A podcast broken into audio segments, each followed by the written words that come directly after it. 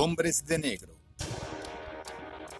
J es un nuevo agente de una organización secreta del gobierno que se encarga de supervisar la llegada y permanencia de alienígenas en la Tierra.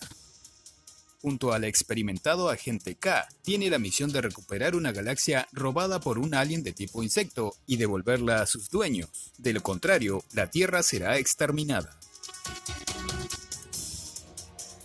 Protagonizada por Tommy Lee Jones y Will Smith, llegó a las salas de cine el 2 de julio de 1997. Con un presupuesto de 90 millones, recaudó casi 590 millones de dólares. Fue bien recibida tanto por los críticos como por el público, que elogiaron las actuaciones, el humor, las secuencias de acción, los efectos especiales y la música. En los premios Oscar de 1998, el film recibió tres nominaciones en las categorías Dirección de Arte, Composiciones Musicales y Maquillaje, ganando la estatuilla dorada en esta última. El éxito del film impulsó la creación de dos secuelas, una serie animada que duró cuatro temporadas y un spin-off, Hombres de Negro Internacional.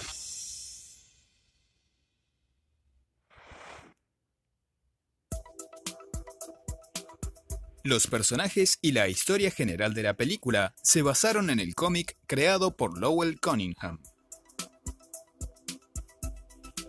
A su vez, la existencia de los hombres de negro proviene de la teoría de que existe una agencia gubernamental secreta, cuya principal función es confiscar o eliminar toda clase de evidencia que pruebe la existencia de vida extraterrestre, incluyendo silenciar por cualquier medio posible a los testigos de estos fenómenos. En 1992, los productores Walter Parks y Laurie McDonald obtuvieron los derechos para realizar una adaptación cinematográfica del cómic. Ed Solomon fue contratado para escribir el guion. Según recordó, a lo largo de la preproducción fue despedido y contratado por lo menos cinco veces porque los productores siempre estaban inconformes con sus ideas. Querían que Barry Sonnenfeld se hiciera cargo de la dirección, porque les había gustado el estilo de humor negro que había logrado plasmar en las dos películas de los Locos Adams. Sin embargo, Sonnenfeld estaba ocupado trabajando en otra producción. Pensaron en contratar a Les Mayfield, pero tras ver su última película, Milagro en la calle 34, determinaron que no era la persona adecuada tenían la seguridad de que Sonnenfeld era el director perfecto para Hombres de Negro y tomaron la decisión de retrasar la producción hasta que estuviera disponible.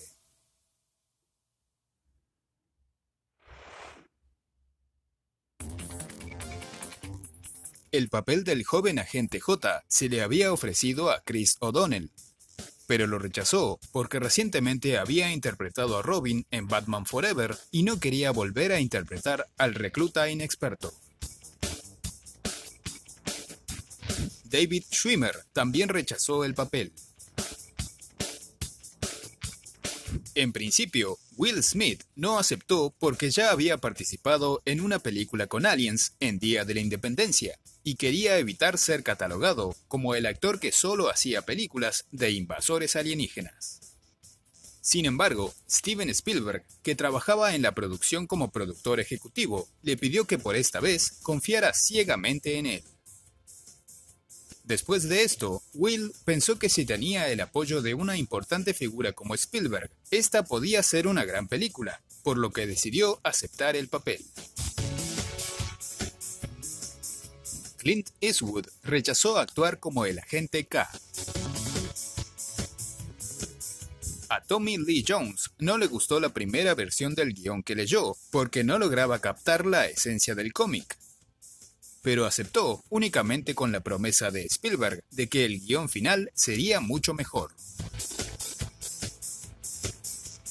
John Turturro y Bruce Campbell rechazaron la oferta de representar a Edgar, el granjero cuya piel era usada por el insecto alien y villano principal. Finalmente, el rol fue interpretado por Vincent Donofrio. Todos los días se sometía a sesiones de maquillaje de varias horas, en las que el especialista Rick Baker le colocaba las prótesis que transformaban completamente su apariencia.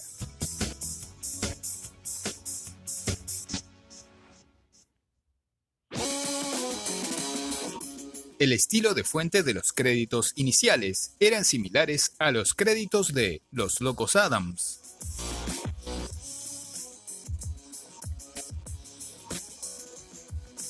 Y al clásico de la comedia Doctor Insólito o Cómo aprendí a dejar de preocuparme y amar la bomba.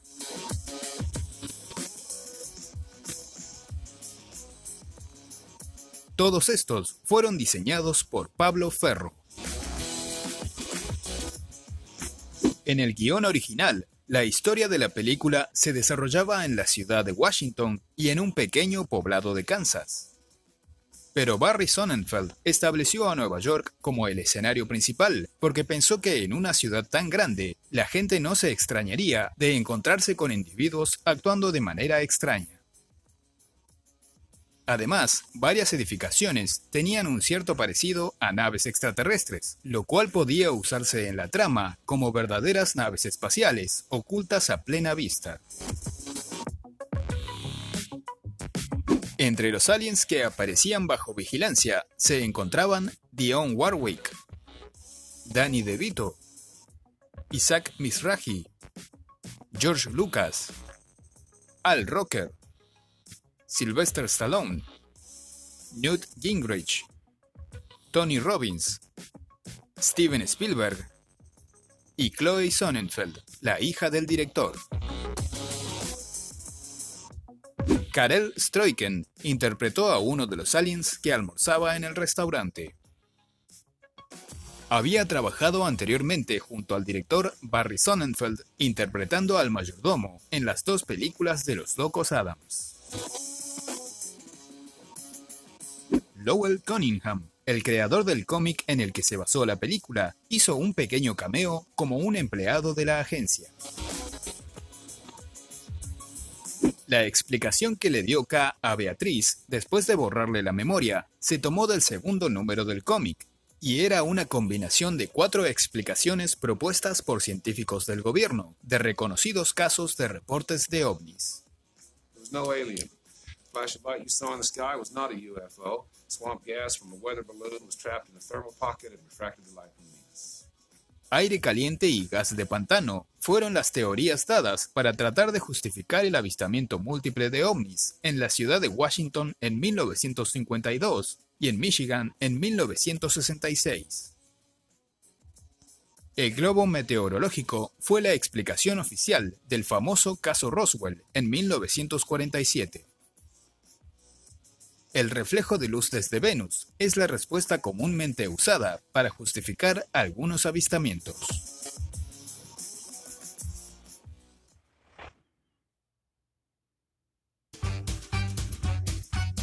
Comparte el efecto Me toca sobre.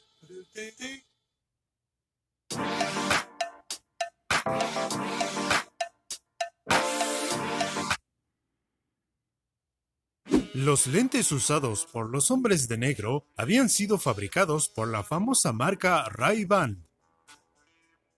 La marca realizó un contrato publicitario y después del estreno de la película, la ganancia en las ventas de este modelo se multiplicó notablemente. El dueño de la tienda en donde encontraban a Frank tenía la apariencia del personaje Riff Raff, de la película Orgía de Horror y Locura. El actor de doblaje Tim Blenny representó la voz de Frank, el alien disfrazado de perro. Anteriormente había trabajado como la voz del robot Johnny 5 en las dos películas de cortocircuito.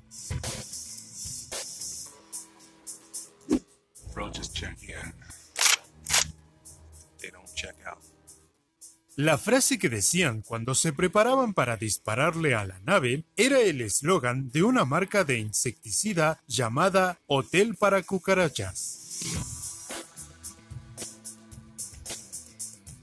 El jugador que se distraía por la nave y era golpeado por la pelota en el partido de béisbol era el jugador profesional Bernard Gilkey.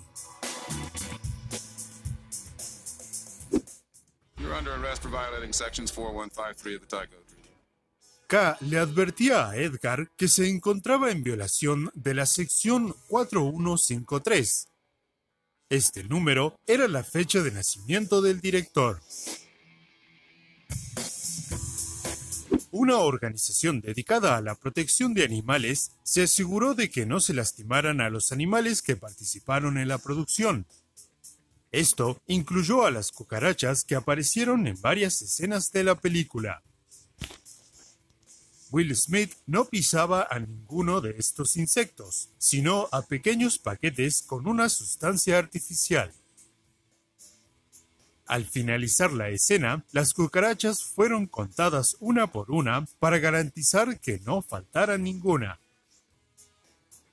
En los créditos finales se dejó un mensaje asegurando que ninguna criatura animal ni alienígena había resultado herida durante la filmación. El enfrentamiento final entre J, K y el insecto iba a ser una simple discusión existencial humorística. Pero el director decidió que este final era aburrido y lo cambió por uno más emocionante acorde al resto de la película. Este agregado costó 4 millones y medio de dólares extra.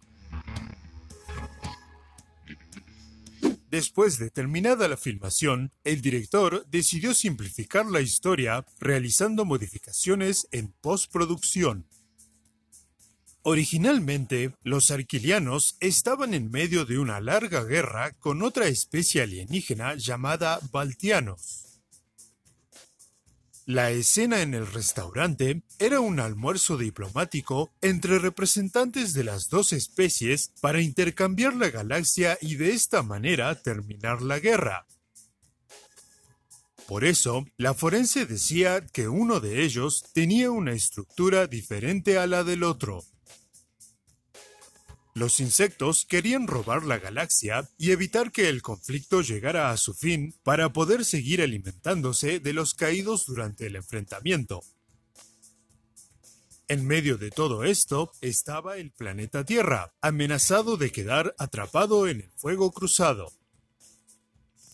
Para eliminar completamente de la historia a los baltianos, se cambiaron los diálogos de Frank, las imágenes en la computadora de la agencia y los subtítulos de la conversación entre los dos extraterrestres en el restaurante.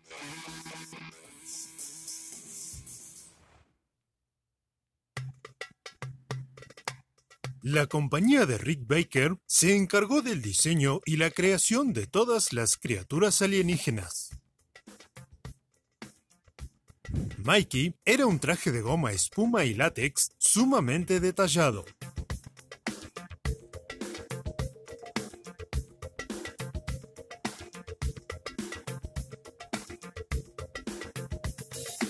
Diseñaron zancos especiales para hacerlo parecer más alto. El actor John Alexander había aprendido a caminar con ellos, pero esta acción no se utilizó en la filmación. En sus manos tenía extensiones con dispositivos mecánicos que le permitían controlar el movimiento de los dedos. El movimiento de los ojos, la boca y las aletas eran controlados por un grupo de 10 operarios por medio de controles inalámbricos. El alien arquiliano era muy pequeño como para articular las distintas partes del cuerpo, por lo que crearon una marioneta más grande que se usó en los planos cercanos. Esta era mucho más compleja y podía mover la cabeza, los ojos, los párpados, la boca y los brazos. Además, el pecho se expandía y contraía para simular su respiración. Para la forma final del insecto, habían creado dos marionetas animatrónicas de casi 4 metros de alto, También habían creado una mano gigante articulada, pero el día en el que iban a filmar la escena, el director le hizo saber a Rick Baker que ninguna de estas iba a ser utilizada y que en su lugar la criatura iba a ser completamente animada por medio de imágenes generadas por computadora. Para complementar los efectos especiales, la compañía ILM se encargó de crear las imágenes digitales de todas las secuencias de acción que requerían de una mayor libertad de movimiento.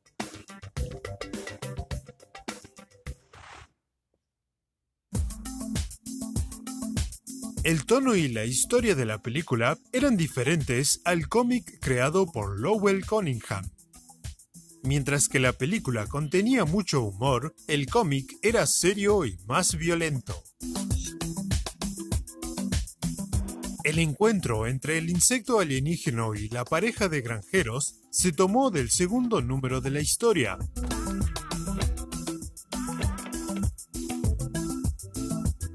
Como así también la visita de los hombres de negro,